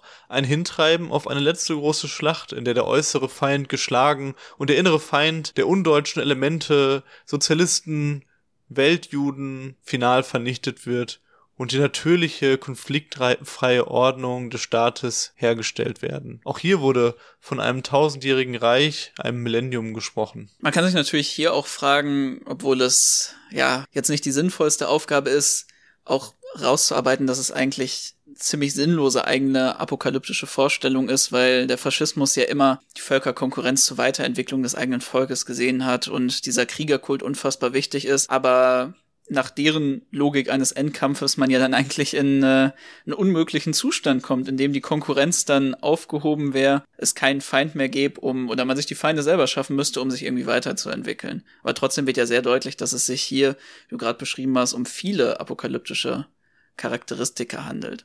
Und ich finde gerade eben diesen Punkt, den du gerade angesprochen hast mit dem Determinismus hin zu einem Endkampf der Völker und Rassen ganz zentral, wo dann ja gesagt wird, die stehen halt notwendig in einer Konkurrenz. Es kann eigentlich gar nicht anders ausgehen. Jeder jetzige Friedenszustand ist eigentlich ein total, eine total fragile Sache und im Hintergrund läuft diese ganze Konkurrenz weiter. Wir müssen nur dafür sorgen, dass dieser unhaltbare Zustand aufgelöst wird, weil sonst ist es wirklich einfach nur ein endloser Schrecken, in dem wir uns befinden.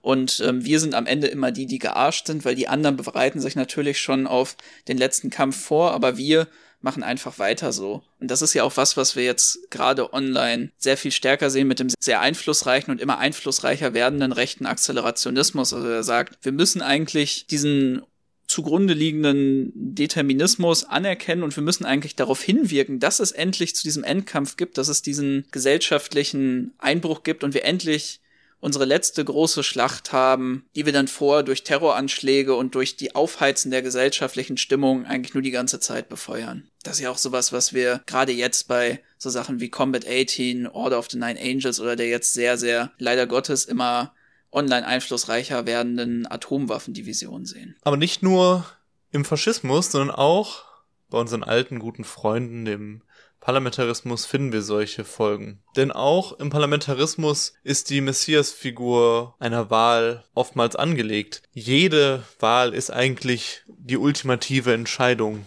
der ultimative Moment, wo wir unsere Stimme einsetzen müssen, um ein großes Übel abzuwenden, um wahlweise den Faschismus noch zu verhindern oder die grüne Ökodiktatur, die uns alle versklaven wird oder was auch immer. Klar, wir wissen alle, am Ende des Tages ist es dann meistens halb so wild und alles läuft seinen gewohnten Gang, aber es liegt dieser parlamentarischen Wahl und dem Marketing darum oftmals inne, dass man das so aufbaut. Ich meine, deswegen macht das ja auch so viel Sinn, dass diese vor auch beschriebenen faschistischen Charakteristika eigentlich perfekt auch in so eine parlamentarische Wahl reinpassen und dem gar nicht so diametral gegenüberstehen. Und das ist ja auch was, was wir gerade bei Trump und der QAnon Verschwörungstheorie sehen, wo ja immer wieder Demokraten versuchen zu sagen, das hat eigentlich gar nichts irgendwie mit unserem parlamentarischen Charakter zu tun und das passt hier eigentlich überhaupt nicht rein und wir wissen gar nicht, wie die Leute auf diesen ganzen Bums kommen. Aber gerade mit dieser Idee von diesen Schicksalswahlen, diesem starken messianischen Charakter, den du gerade angesprochen hast, macht es total Sinn für die Leute. Trump ist den Messias gegen jetzt den Antichristen, wahlweise Joe Biden, Hillary Clinton oder die gesamte satanische Weltelite zu sehen und sein Einstehen für ein wieder groß gewordenes, ideales Amerika dann auch als so eine Prophezeiung zu sehen weil gerade in den US-amerikanischen Wahlen, aber auch hier sehen wir das ja immer wieder, dass Rechte, Faschisten, aber auch ganz viele andere immer so ein Idealbild aus der Geschichte haben. Zu dem und dem Zeitpunkt war eigentlich noch alles gut, da hatten wir eigentlich schon unsere gelebte Utopie. Und dann kamen Gewerkschaften, Ausländer, Feministinnen, was auch immer und haben uns den ganzen Krams hier kaputt gemacht und da müssen wir zurückkehren. Und das sind ja auch wirklich wieder genau diese Bilder, die wir in den anderen apokalyptischen Strömungen genauso gesehen haben. Und zu guter Letzt die wissenschaftlichen Apokalypsen, die anders als alles bisher davor genannte ja auch eine tatsächliche wissenschaftliche Grundlage haben. Und da ist eben die Frage, was ist nun mit den Pandemien, den Atomwaffen und der Klimakrise? Ja, das sind nun mal die Apokalypsen, die Untergangsszenarien, die für den nicht sonderlich religiösen Menschen am realistischsten sind. Und häufig stellen wir uns ja auch eine kommende Endzeit, und das sind ja auch Vorstellungen, von denen niemand von uns sich so richtig lossagen kann, als eine Kombination aus diesen da und einer gleichzeitigen Zunahme einfach einer allgemeinen gesellschaftlichen und globalen Spannung. Und an der Stelle muss ich euch natürlich wirklich nicht mehr erzählen, wie drastisch es um diese Bedrohung steht. Das ist jetzt was, was wirklich uns alltäglich begegnet, wo wir eigentlich immer und immer mehr eine Zunahme von diesen ganzen Katastrophen mitbekommen. Und ich denke, was an dieser Stelle wirklich ganz wichtig ist, ist, dass wir die Ängste vor diesen Szenarien bei den Leuten aufgreifen, weil wir sehen es ja immer und immer wieder, dass es Leute bewegt, dass es Leute auf die Straße treibt. Wir haben ja schon über die Atombombe und die äh, leider nicht so starke Friedensbewegung gesprochen, aber auch die Klimakrise treibt immer mehr Leuten auf die Straße, wenn wir einfach sehen, was für ein drastischer Einschnitt die Pandemie war. Das war für so viele Leute leider auch häufig in falsche Richtungen ein Politisierungspunkt, weil man noch viel konkreter als bei vielen anderen Szenarien hier eine richtige Existenzangst vorgestellt hat, ein komplettes Umwerfen des vorherigen Daseins. Jetzt ist die Frage, wie wird eigentlich ideologisch in der Gesellschaft darauf geantwortet? Zum einen wäre das erste die Prepper-Ideologie oder auch bekannt als Survivalism. Also Leute, die sich darauf vorbereiten, die Endzeit selber in irgendeiner Art und Weise zu überleben. Und wir haben ja noch so ein bisschen dieses Bild von Preppern im Kopf, was natürlich auch wegen, während der Pandemie immer stärker gezeichnet wurde, dass die eigentlich immer nur in einem Zusammenhang mit Faschisten oder religiösen Fundis stehen. Und teilweise stimmt das natürlich. Es gibt sehr viele rechtsradikale Gruppen, die ganz aktiv so eine Art von Prepping betrieben haben oder die dann auch mit diesem Akzelerationismus in Verbindung stehen. Man möchte sich auf diese Endzeit vorbereiten und dann gut bewaffnet da rein gehen, aber auch natürlich religiöse Fundis, wenn man da jetzt ähm, alleine an die Mormonen denkt, wo die Kirche selber vorgibt, ähm, weil die Endzeit äh, immer kurz bevorsteht, man soll jetzt Nahrungsmittelvorrat für drei Monate anlegen. Aber das alles ist viel weiter verbreitet, als man zuerst denkt. Alleine der Einfluss von den aktuellen Krisen mit der Pandemie, aber auch mit dem russisch-ukrainischen Krieg, das ist noch gar nicht irgendwie statistisch abgezeichnet. Wir wissen teilweise gar nicht, wie groß inzwischen diese Prepper-Ideologie verankert ist. Ich meine, allein in den USA geht man in ganz konservativen Schätzungen von 10% der Bevölkerung aus. Und in Deutschland reichen die Zahlen von 10.000 bis 200.000 Leuten. Da ist alles eigentlich im Gespräch. Was wir aber auch feststellen können und wo es jetzt nicht einen verhärteten Prepper für braucht, sind die steigenden Waffenverkäufe.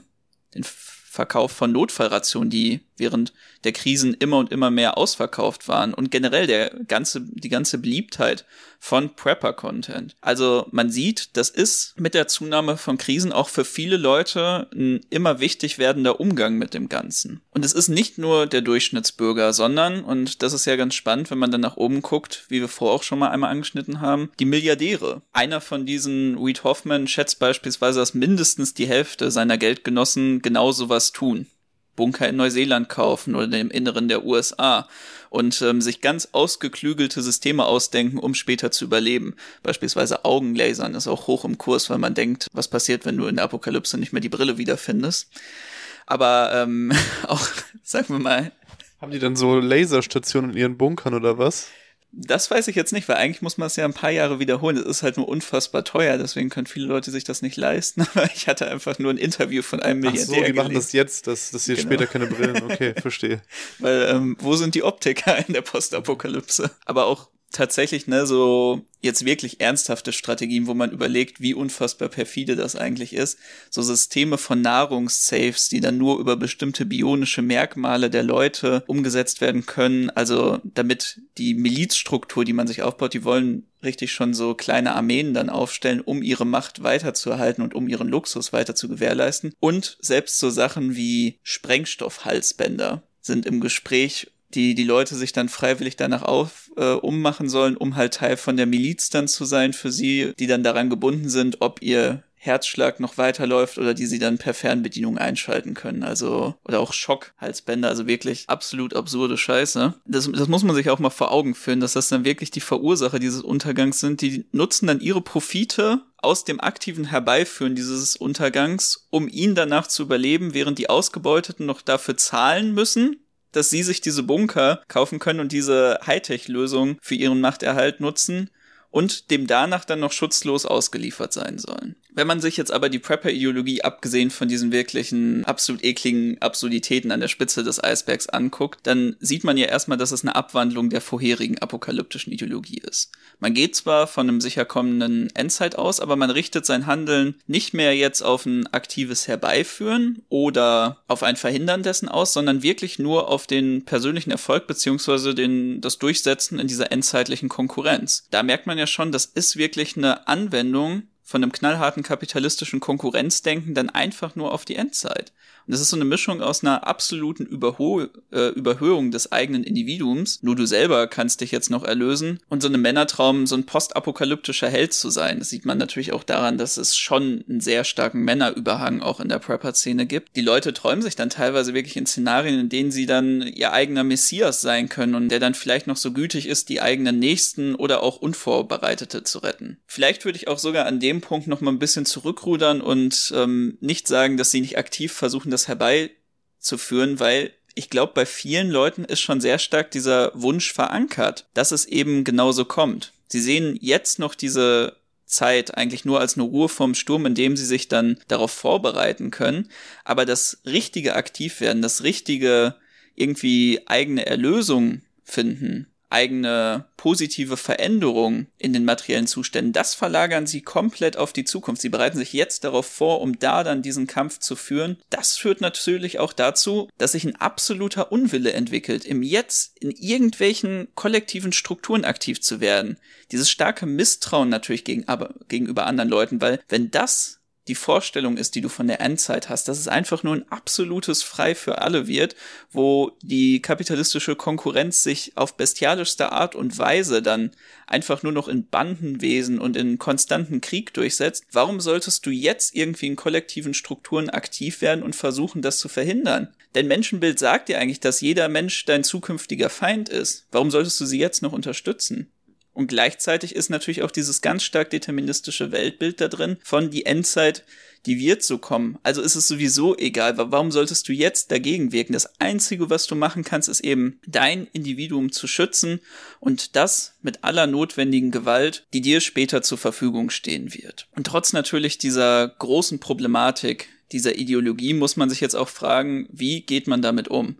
Und ich denke, es gibt einzelne Punkte, wo man tatsächlich bei Leuten, ich rede jetzt nicht von irgendwelchen Hardcore-Preppern, die dann auch Verbindung zu faschistischen Strukturen oder so haben, die sowieso da tief drin stecken, sondern diesem immer und immer stärker werdenden allgemeinen Glauben in der Gesellschaft. Da gibt es einzelne Anknüpfungspunkte auch für uns. Vielen von diesen Leuten liegt ein ganz, ganz tief liegendes Misstrauen gegenüber einer kapitalistischen Zivilisation zugrunde. Reproduzieren vielleicht jetzt die Logiken, aber nichtsdestotrotz wissen sie ja, das, was jetzt passiert, das führt eben zu diesem Untergang. Und ich glaube, da kann man ihnen dann auch ganz gut aufzeigen, was für ein Widerspruch sie eigentlich vertreten, wenn sie diese Logiken, die zu dem Untergang führen, in dem dann weiterführen. Und ich glaube, das andere ist noch, dass ihnen auch klar gemacht werden kann, dass dieses individuelle Konkurrenzdenken, was sie vertreten, einer gegenseitigen Hilfe in Kollektivstrukturen total unterlegen ist, weil wir sehen es ja auch immer wieder in absoluten Notfallsituationen. Nehmen wir auch einfach Beispiele in Deutschland wie mit der Flutkatastrophe oder auch so Sachen wie wenn es Brände gibt oder Leute irgendwo unterkommen müssen, dass diese kollektiven Hilfsleistungen immer und immer dem überlegen sind, sich selber dann ja so eine Survival-Flucht vorzustellen oder einfach nur ein Einbunkern. Und ich glaube, gerade Leute, die so stark in ihrem Denken in diesen Notfallsituationen verhängen, kann wirklich gut klar gemacht werden, dass Kollektivstrukturen eigentlich der Ausgang sind und auch, dass wir jetzt schon aktiv werden können. Es gibt ja sogar, das fand ich ganz spannend, ich habe ein Interview gefunden über linke Prepper in Schweden. Das hat der gute Freund von uns, der Gabriel Kuhn, geführt. Äh, könnt ihr bei der Analyse und Kritik mal reinlesen. Im Gegensatz zu diesem krassen Individualismus, den die Prepper-Ideologie vertritt, steht die sehr starke kollektive Ausprägung einer reformistischen Klimabewegung. Wir haben in Anbetracht der äh, Klimakrise genau zu dieser Frage im Kontext der Apokalypse auch eine eigene Folge gewidmet. Die Folge 57, die Klimakrise und keine Rettung in Sicht. Dort könnt ihr dann nochmal genauer reinhören. Aber speziell, wenn wir auf die letzte Generation blicken, können wir daran sehen, im Kontext einer schwachen revolutionären Bewegung, wo wir angewiesen sind auf, wo wir ein Stück weit zumindest angewiesen sind auf die Herrschenden, dass sie Veränderungen erzeugen innerhalb des kapitalistischen Systems, um diese Apokalypse namens Klimakrise zu verhindern, entwickeln sich Aktionsmethoden und Tendenzen eines radikalen Kollektivismus, der sagt, wir sind alle in einem Boot, wir müssen alle irgendwie mit reinholen. In diesem Sinne ja auch dann vereinheitlicht, was nicht zusammengehört und ja auch die Verursacher dieser Klimakrise mit denen in ein Boot stellt, die ja vor allen Dingen darunter leiden werden und jetzt schon heute darunter leiden. Teilweise führt das dann auch dazu, dass wenn herrschende Politik auf autoritäre Art und Weise, auf zentralistische Art und Weise Klimaschutz betreibt, der sich dann auch in weiten Teilen gegen die Arbeiterinnenklasse richtet in seinen Folgen, sich damit solidarisiert wird, sich damit gemein gemacht wird und so am Ende des Tages sicher auch eine Verankerung in den Massen, die die einzigste Lösung für die Klimakrise sind, weil wir davon weiterhin ausgehen, dass nur mit einer Beendigung des Kapitalismus, indem wir ähm, die Herrschenden nicht nur äh, zwingen dazu, bestimmte Maßnahmen zu ergreifen, sondern am Ende des Tages ihre Herrschaft zu beseitigen, um ein ökologisches System an diese Stelle zu stellen, dass diese Vision einfach ungemein erschwert wird durch das vorherrschende Verhalten beispielsweise einer letzten Generation. Zum Ende der heutigen Folge bleibt noch die Frage im Raum, wie sieht es mit dem Anarchismus und der Apokalypse aus? Wie steht es um die sozialistischen Traditionen, die diese schrecklichen Apokalypsen abwenden will, aber auch selber Erlösung verspricht? Zuerst finden wir in Bezug auf die nicht erlösenden Apokalypsen auch immer wieder Glauben daran im Anarchismus. Das haben wir jetzt schon kritisiert, da gehen wir jetzt nicht nochmal drauf ein. Aber wie steht es um die anderen Charakteristika? Ich meine, wir haben ja selbst in der Folge 100 auch so eine Form von Plan entworfen und auch vielleicht im weiteren Sinne Aspekte von apokalyptischen Gedankengängen darin äh, geäußert, was ja auch zeigt, dass wir alle auch davon geprägt sind. Was ja auch zeigt, dass es in alle Teile der Gesellschaft, selbst in materialistisch denkenden Kreise wie jetzt bei uns auch, eine Relevanz erfährt. Die letzte Schlacht gewinnen wir. Als große Losung bei vielen revolutionären Bewegungen finden wir auch diese Idee der letzten Endschlacht, wo wir dann in einem vernichtenden Kampf den Feind schlagen und danach in Frieden und Freiheit leben werden. Da haben wir in unserer Folge 100 auch sehr klar widersprochen, haben ja auch gesagt, Revolution ist ein Prozess, ist eben nicht diese eine große Schlacht, die dann alles super macht und wir leben dann im Paradies. Und das finde ich auch sehr wichtig und da finde ich auch, dass der Anarchismus einen sehr guten Zugang ähm, zu dieser Frage hat und dann nicht zu plump ist. Dennoch ist ja hier die Frage, die im Raum steht, eine Welt ohne Konflikte wird es eben nicht geben. Und da gibt es schon halt Anarchistinnen, die da drin so ein bisschen fahren. Wir haben jetzt auch im Nachgang der Folge 100 sehr viele Leute gehört, die auf uns zukommen sind und gesagt haben, boah, das ist halt voll realistisch und so, wie ihr das zeichnet und so weiter. Also auch eine Verwunderung darüber, weil auch viele Anarchistinnen das Ganze als so einen schönen Wunschtraum eben zeichnen, wo dann alles wunderbar sein wird. Aber das ist nun mal nicht die Realität. Es gibt kein perfektes System, kein perfektes Paradies auf Erden. Und wenn wir das so eins zu eins anstreben und darüber irgendwie so reden, dann machen wir uns nicht nur ein bisschen lächerlich, sondern entsprechen ja auch dann tatsächlich diesen apokalyptischen Denken. Ich finde es natürlich trotzdem wichtig zu sagen, gut, ein realistisches Bild zu zeichnen bedeutet nicht auch in gewisser Weise dann das Unmögliche zu versuchen, um überhaupt dann, wie der Bakunin dann schon sagte, das Mögliche zu erreichen. Aber es bedeutet eben, das gute Leben zu erkämpfen, zu verteidigen, zu planen und nicht bei einer vollkommenen Idealisierung dessen herauszukommen, was wir da eigentlich machen und dann einfach nur eine weitere Form von religiöse Weltanschauung im Prinzip zu sein, so wie wir das, wie wir das teilweise auch im Marxismus speziell gefunden haben, dass er dann auch so eine so Zwangsläufigkeiten in der Geschichte aufgemacht hat, wie sich die Geschichte entwickeln wird, auch in manchen Teilen natürlich eine vernünftige wissenschaftliche Analyse auch hervorgebracht hat, vor allen Dingen, wenn wir die Betrachtung des Kapitalismus uns ansehen, die einfach größtenteils richtig ist, aber auch viele seiner utopischen Ansätze oder wie wir hin zum Kommunismus kommen oder andere Weltsichten auch probiert hat als Wissenschaft zu erklären und damit in gewisser Form gerade dann auch in seinen späteren personenverehrenden, zu, zu Messias erhebenden Charakteristikern auch wieder Parallelen aufweist. Ich möchte aber auch den Anarchismus jetzt nicht komplett von frei reden, denn wir haben auch im Kontext des Anarchismus eben diesen Gedanken von, wir erreichen eine neue Menschheit, äh, wir schaffen den neuen Menschen, den wir im Prinzip nur noch vom, der Kapitalismus muss einfach nur beseitigt werden und dann kann die Gesellschaft erblühen, kann der neue Mensch entstehen, kann das eigentliche Naturell des Menschen hervorkommen.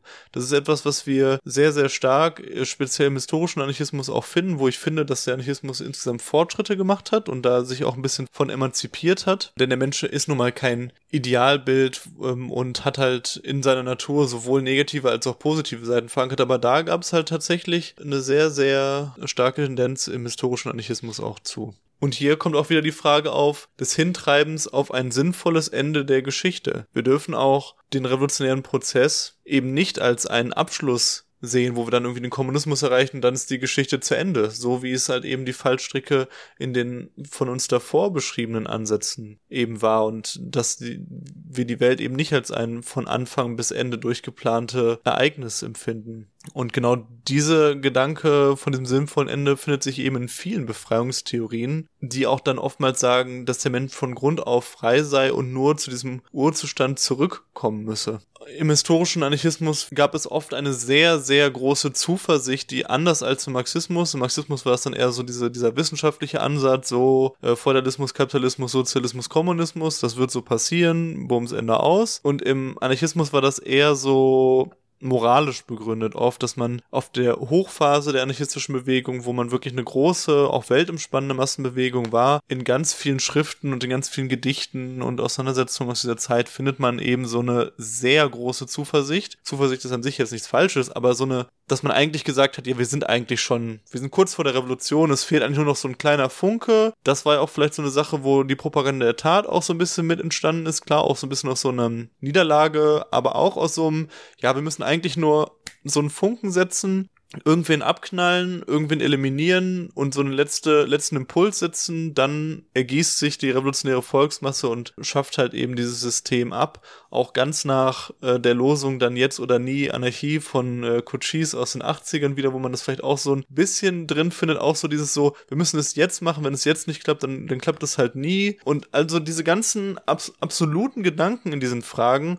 die stehen halt so einer Entwicklungstheorie und so einem Prozess, der eigentlich Revolution abbildet und einem kontinuierlichen Aufbau von Strukturen, einem kontinuierlichen Entwickeln und Ausbau von Tradition und auch Macht innerhalb von Gesellschaft im Wege. Ich finde das eigentlich recht spannend, dass man jetzt zum Ende der heutigen Folge bei dem Thema Apokalypse dann bei Hoffnung am Ende rauskommt. Bei Hoffnung als eben diese große Frage. Wir sind ja eigentlich so mit dem Weltuntergang angefangen und das ist auch ein bisschen das, was mich dann traurig stimmt, weil wir kommen am Ende jetzt eigentlich daraus, dass es diese wissenschaftlichen Apokalypsen gibt, die tatsächlich einen Weltuntergang hervorrufen können, wo wir ja auch mit einem ziemlichen Bangen drauf blicken müssen, aber dass eigentlich die ganzen großen apokalyptischen Hoffnungen, die es gab, im Endeffekt Unsinn waren oder im besten Fall Sachen, die sich einfach nur selber nach vorne getrieben haben. Und irgendwo. Und die arbeiten ja auch Hand in Hand zusammen. Also diese ja. illusorischen Apokalypsen, diese frei erfundenen Hirngespinster letztendlich, die wirken ja zusammen mit den realen möglichen Kap Apokalypsen. Genau. Ich finde es gar nicht so verwunderlich, dass wenn wir auch in die revolutionäre Geschichte gucken, sich so viel von diesen vorreligiösen Heilsgeschichten geborgt wurde wir haben ja eigentlich schon geschichtlich angeschnitten, dass es viele Verbindungen davon gab und dass es eine starke kulturelle Prägung gab. Aber irgendwo macht es ja auch Sinn. Wir als Sozialisten, wir können keine Erlösung im Jenseits anbieten. Wir können nur Erlösung im Diesseits anbieten. Was für ein trauriger Fakt ist es eigentlich, dass wir am Ende des Tages unsere große Erlösung, den Aufbau von einer revolutionären, befreiten Gesellschaft sehr vermutlich, ich weiß nicht, wann genau ihr in der Zukunft jetzt vielleicht diese Folge hört, aber zumindest wenn ihr sie jetzt kurz nach dem Erscheinen ein, zwei, drei Jahre danach hört, ist vermutlich nicht so eingetreten ist, dass wir jetzt in der großen befreiten Übergangsgesellschaft leben. Und ich verstehe, warum es eben in der sozialistischen Tradition, auch im Anarchismus immer wieder den Hang dazu gab, die Revolution als kurz bevorstehend zu zeichnen, weil es einfach was war, was den Leuten Hoffnung gegeben hat.